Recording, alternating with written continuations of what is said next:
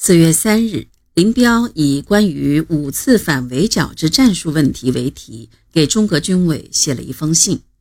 信中重申了他和聂荣臻二月十四日电报的意见，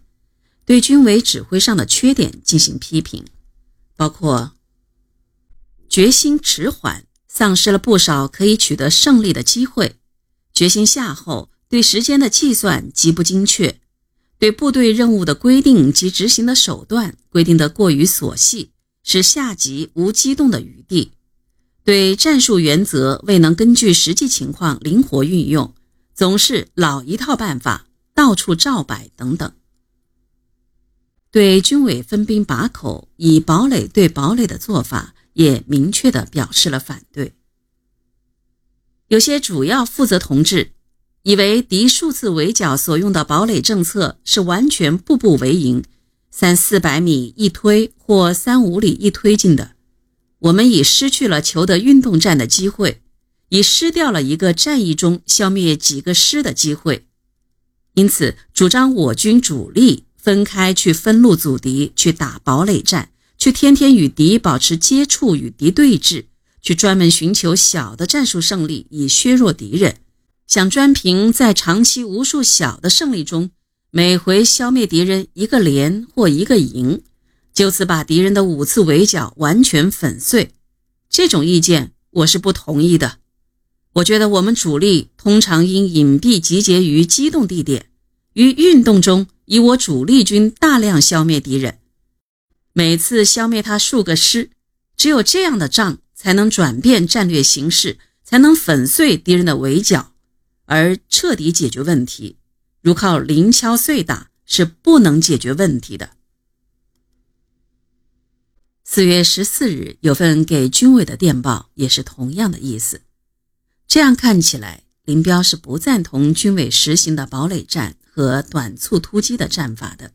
而且表现出了相当的胆识和勇气。可他突然在六月十七日写了一篇论短促突击的文章。肯定了短促突击的作用。在文章里，他一方面也承认，短促突击虽然也是运动战的一种，但我们如完全束缚在这种战斗方式中，则是非常错误的。在另一方面，他又说，如果不相信这种短促突击的战斗有消灭敌人的可能，有造成战役上胜利的可能，而忽视这种战斗，则更是危险的、有害的。在末尾，他还引用了李德的一段语录作为结束语。这个巨大的转变，连他的政委聂荣臻都颇感吃惊。林彪何以会抛出这么篇东西呢？是不是他真的倒向了博古李德了呢？聂荣臻在回忆录中说道：“一九三四年二月上旬。”李德曾经来到红一军团，向团以上干部讲话，鼓吹短促突击。干部们反映听不懂，林彪就说：“你们不懂这种打法，我也不懂，但不懂就学嘛。”李德在他的回忆录《中国纪事》中也披露，在五六月间，他和林彪曾有一次深谈。谈话中，林彪维护他和毛泽东的战术观点。